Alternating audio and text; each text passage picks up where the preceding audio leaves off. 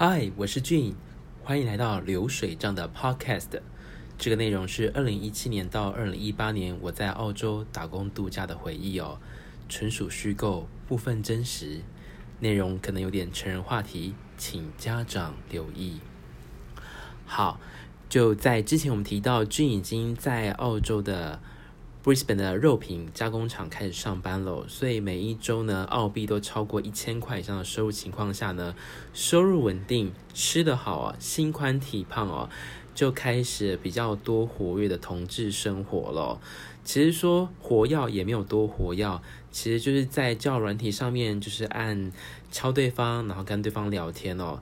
但是不知道是不是因为我八字还是我紫微斗数命中当中呢，是比较有长辈的缘分哦。我能够约到的这个年纪的年龄呢，以当时是三十一岁来讲，我都是以黄金法则，就是约到的都是我的两倍的年龄哦。那今天就要讲一个关于。我约到的是一个澳洲的，应该是高中老师吧，我也忘记他教什么了，反正也不重要。好，我们这个老师呢，他也是约会三次哦。那我们也是约在这个 Sunnybank 的 Market Square 那边有另外一间咖啡厅哦。那其实我从台湾出发的时候，我就本来就有带一些文具用品。那我想说，如果我真的遇到我真爱的话，我就把台湾最好的文具用品。就送给对方哦。其实那那个文具呢，不是台湾做的，是那个日本的那种三菱的旋转笔之类的。可是当时是卖一百九十几块啦，台币。然后我就想说，你是老师嘛，那送给你的话应该很好用之类的。然后我就第一次呢，我想说好，约网友就约在外面的咖啡厅先聊天。我觉得先聊天好了，可以先知道对方的个性比较重要。这样的话也比较不会遇到像是之前我遇到地雷那种感觉，所以呢，那天的礼拜六哦，工厂没有加开班的需求，所以我就已经开始放假，我就跟着他讲说 OK，他就说他也放假，他来这边办点事情，所以我们就点了 Flat White，就是一杯咖啡哦。其实我蛮喜欢澳洲咖啡 Flat White，我把它讲成就是没有泡泡的。拿铁咖啡，我真的很喜欢，就是澳洲冬天的时候喝 flat white，就是那个拿铁是没有泡泡的，很棒，感觉就是花一样的钱呢，就可以喝到加好加满，整个盖上面充满了满满的咖啡的感觉。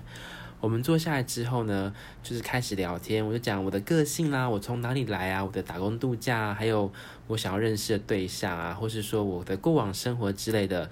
也竭尽我所能去把我所知道的英语有练习出来，然后我就问他说：“诶，你现在是单身吗？”那那个老师就说是啊，什么之类的。可是这一次呢，就约会，他的反应就是因为毕竟他年纪已经超过六十岁，年纪很大，我觉得他的精力上面可能体力上面可能没有那么强。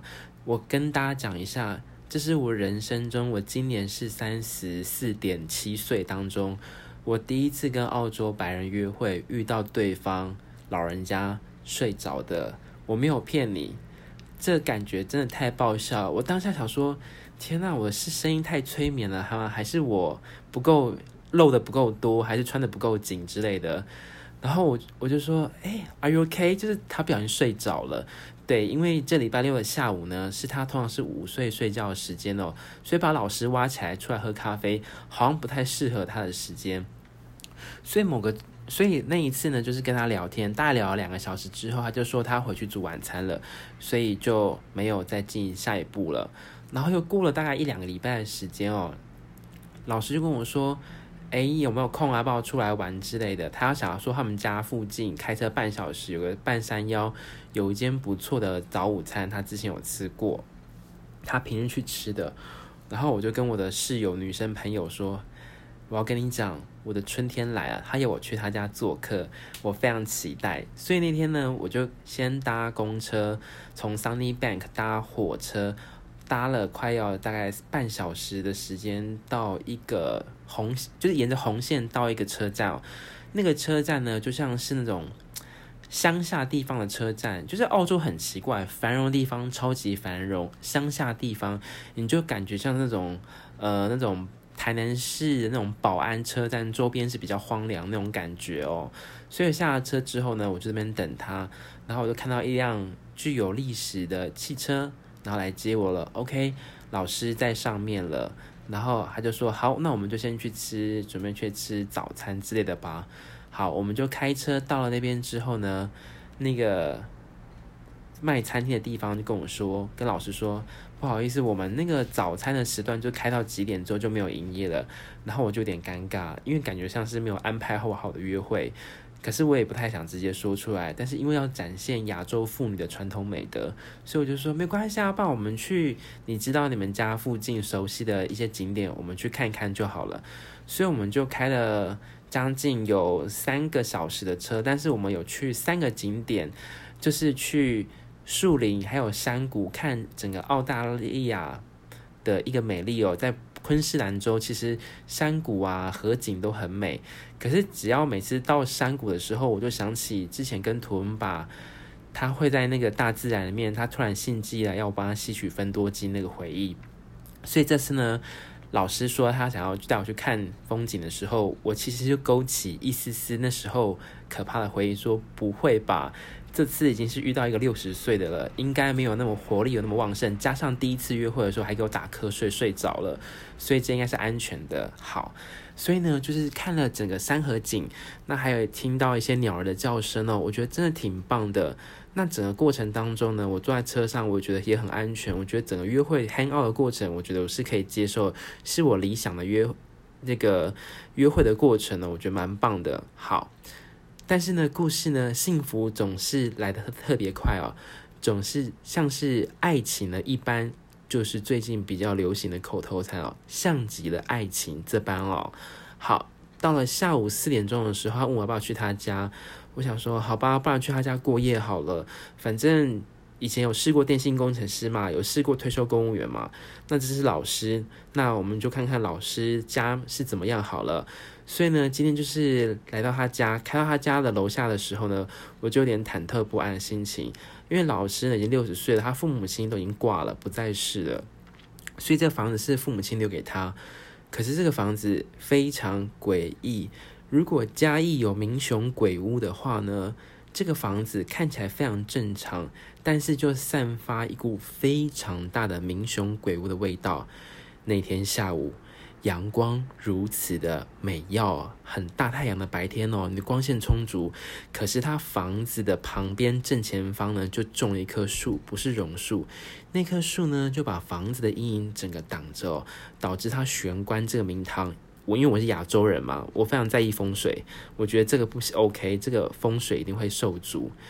然后他告诉我说，OK，因为这个房子的正门就是比较故障，所以我们要从侧门进去。所以侧门呢是一个石灰墙，但是那个墙中旁边这些废弃的家具呢，就让我感到那种以前早年电视八大电视台有那种什么鬼影追追追那种类似像这样的节目之类要去抓鬼。我就从他房间进去，这时候呢，他告诉我他要煮晚餐给我吃。可是这时候的我其实已经没有太大的食欲，因为我总觉得这个房子里面如果出现安娜贝尔的话，或是出现某型娜要杀人的话，我觉得都很正常，因为这个环境实在太诡异了。说也奇怪，老师在外面澳洲开车的时候非常的正常，不知道为什么，他一进到他的家里面之后。这个木头的房子如此的阴森，他的眼神也产生了一些化学的变化。我记得当时我害怕到什么程度，我马上传 GPS 定位给我的室友说：“呃，如果我四十八小时没回家，请帮我报 Sunnybank 的警察局，还要准备一些后事之类的。”所以室友说：“好了，俊，我已经收到你 GPS 了，你安心的玩吧。”啊，我说好。我不得不说，iPhone 的 GPS 定位是全世界最棒的软体，好不好？好，然后这时候我坐在客厅，我说我要不要帮忙？他说不用，他煮就好了。好，然后呢，我就坐在沙发沙发上面。这个房子呢不简单，如果我就像是美国，好像六零年代那种装潢，它贴着泛黄的壁纸，一个传统古老的一个设计哦。但说也奇怪，客厅的灯，天花板的砍灯永远是故障，打不开的。仅能存在的是两旁的角落是那种黄色的钨丝灯泡，搭配绿色的琉璃灯罩，上面布满了灰尘，还有一些书本。这个氛围真的是相当的沉闷。我从我的手机拍一张自拍照，这张照片还放在我的云端里面，我还留着。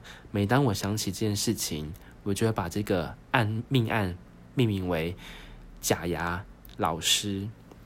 我每次只要跟别人谈到澳洲打工度假恋爱的经验，我觉得我没办法忘记假牙老师，我会跟他讲这件事情哦。好。老师呢就开始煮晚餐了，就准备一些热狗啊，一些面条的晚餐。那煮完之后，我就说：“哎，老师，不然我来洗碗好了，不然你都煮这样子，我觉得我亚洲人没有好好的出一点力气，我觉得这样不行。”然后我就说好，然后就帮他洗完碗之后，然后我们就喝了一点就是酒。但是其实呢，因为整个过程我实在是已经焦虑到。爆了！其实我全身上下肌肉当时紧绷的，就像是坏掉的蛤蟆一样，整个九孔打不开。我真的是已经没办法放松，因为是很容易焦虑的人，可是我不想说出来。然后老师就端着他的红酒杯，我也喝了一点酒，但是虽然他帮我倒半杯，但自始至终我只喝了四口而已。然后我就看他的房间，他的洗衣间，洗衣机呢蛮古老的。然后洗衣间堆满了衣服，好像似乎还没有洗，但是我没办法接受，因为洗衣袋已经快八分满了，怎么还不洗呢？然后我看他房间里面的这些摆设啊，我似乎感觉不到这个未来哦。然后接下来看他的床铺，他的床呢是没有太大的明亮，房间里面是没有窗户的。然后我有看到天花板的壁纸有一些剥落，我就问他说。老师，那为什么不把这个壁纸想要做翻新？搞不好你觉得你的心情会好起来啊？他就跟我说，因为这个房子翻修呢要花很多的钱，他不想花很多的钱，他觉得现在的状态非常满意哦。然后我这时候我心里想说，好，如果想象有一天我跟他住在一起的话。这个房子一定会觉得是离婚的导火线，然后离婚判决书上面写说房子太过于阴森，导致感情性生活不协调。我觉得这会跟法官说明这件事情。好，随着酒杯呢晃着晃着晃到了客厅哦，然后我就看了，就打开电视机看了 ABC News 哦，振奋一下人心。然后这时候老师呢也坐在我的沙发旁边，但这个老师给我的感觉跟那个退休公务员的北极熊比起来呢。老师有一种，就是那种僵尸道长的感觉，很老。然后，其实当下呢，已经快要大概七点多了。我印象中没有错，我每次出去呢，要跟陌生网友见面的时候，如果去火车站见面，我一定会把所有的火车时刻表背起来。我要确定我能够搭上最后一班火车，如果有紧急状况的话。所以当下已经深夜来到七点到八点附近了，我想说完蛋了，离九点的火车还有点时间。可是我真的不想要在老师家过夜，毕竟我觉得我内心已经承受压力一整天，而且我真的不想要待在他家里面，因为我觉得半夜呢，我觉得我可能会被老师。绑在床上，然后进行驱法驱魔，我真的没办法。就算我再有怎么兴致勃勃人，其实从踏进他家门那一刻开始呢，我整个性的欲望呢已经降到冰点了，大概是已经是更年期停经状态，要去吃维他命 E 的那种感觉了。我就我觉得这是很强烈，就是到他家完全不想要进行。可是我没办法跟老师说我想回家，所以我就想了一些说。哦，老师，其实时间到了，诶，我真的，我差不多该回去了。然后他跟我说：“诶，你不是说想要过夜吗？”然后我我就说没有啦。我后来想一想，我还是想要很，我还是会认床，我还是想要回家。然后老师跟我说：“哈，那你要，那如果你现在我在你。”那你现在想怎么做？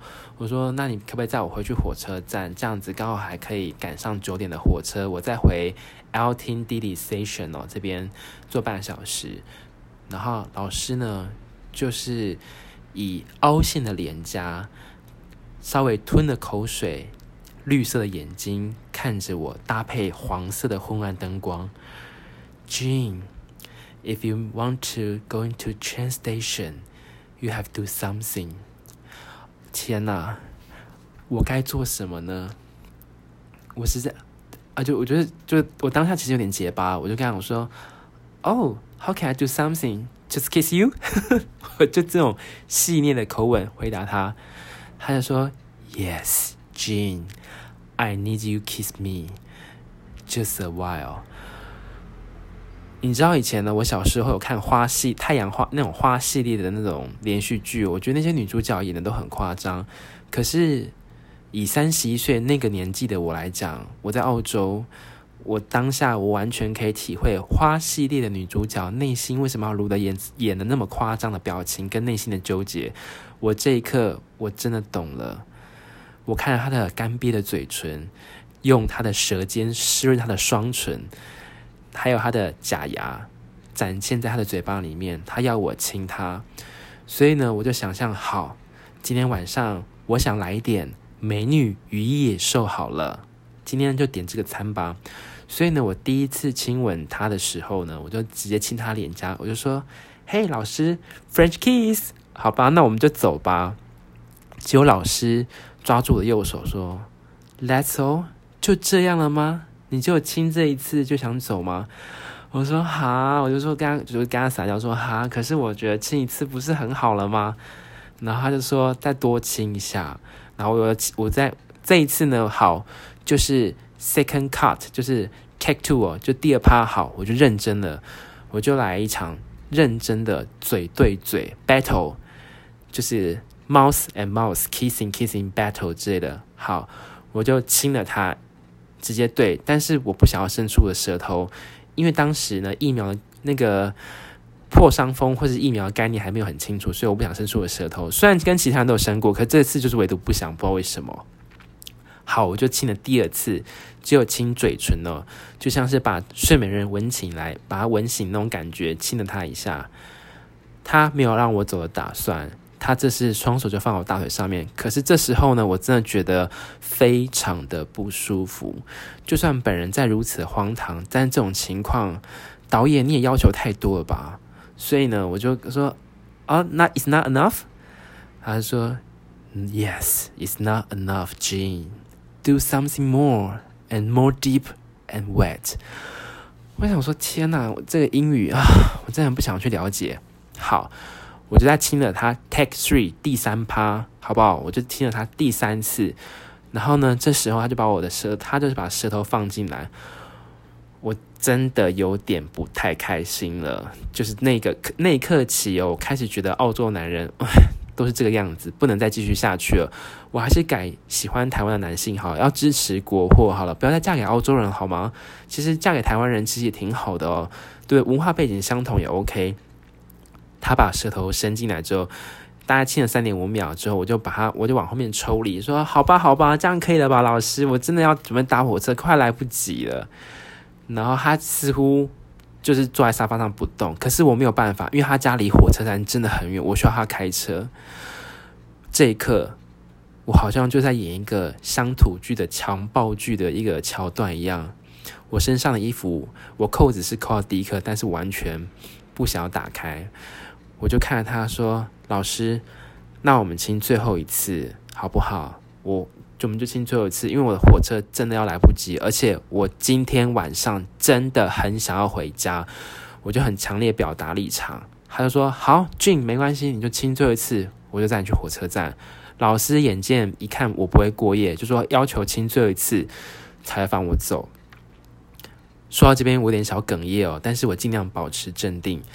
然后我就说好，我答应你，因为我在人家家里面，这恐怖的鬼屋，我一定要得离开。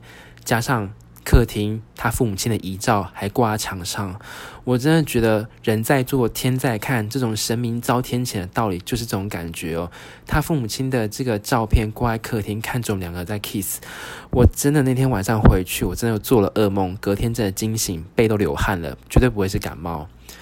来到第四次他亲吻的时候，这时候呢，他要求我要亲很紧，然后我不小心亲到他的假牙了，对，我内心啊尖叫，我内心真的大尖叫，然后我不知道为什么今天晚上都没有发生任何事情，但是我的眼角却滴下了男人泪。这个他就问我说：“君，为什么你哭了？”我真的当下我一片空白，我就想让自己好像被强暴那种感觉，虽然没有发生什么事，然后我就编了一个故事给老师说：“老师，你是我在澳洲第一个遇到可以接吻接这么深的人，所以我非常的不安，但是又很兴奋，所以我才流下眼泪。记住哦，我这个都是翻成英文的，当下英文是不错的，只是现在回到台湾，很久英文变很差。老师就很开心的开着车载我去火车站。我跟大家讲，我后来就是狂奔上月台之后呢，我就直接去火车站，然后再回到 Sunnybank LTD Station 的那半小时的时候，其实澳洲晚上的火车没有什么人，大概七八节车厢只有不到十个民众哦。可是我不得不说，我在那个火车上面，我是真的哭出来了，因为我觉得我的身心灵都受创了。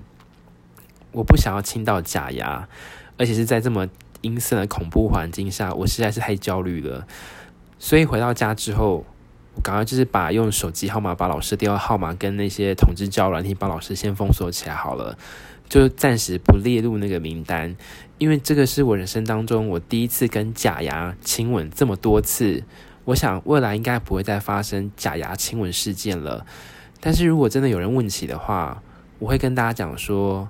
哦，如果以后呢，你在澳洲约会的话，对方是老师的话，有戴假牙，你一定要先做好心理准备哦，不然就会像俊一样发生像这样的类似恐怖鬼屋的事件哦。好，那因为现在今天的声音呢也比较平淡，因为现在已经是八月七号早上的凌晨的十二点二十分了，明天早上还是要去。值早班哦，所以赶快把它录一录，然后放在网络上面。其实有没有点阅量，我都觉得不重要哦，因为我觉得它跟 YouTube 上面不一样，原因是因为如果有机会，大家可以看到澳洲打工关键字，澳洲打工度假加银行的关键字，你其实可以看到我很多 YouTube 影片。在讲关于澳洲打工度假的时候，其实都是正经八百的，这教学文啊什么之类的，这些这种荒唐狗屁倒灶、黄色成人笑话，或是两同志交的这种故事哦，我现在觉得只能放在 Podcast 上面，因为它就是限制是最自由的哦，它没有任何黄标的产生，当然它也没有任何收益，但是我觉得没有关系哦。好，今天内容就到这边了，那我们下一次呢，与您空中再相见，我是俊拜拜。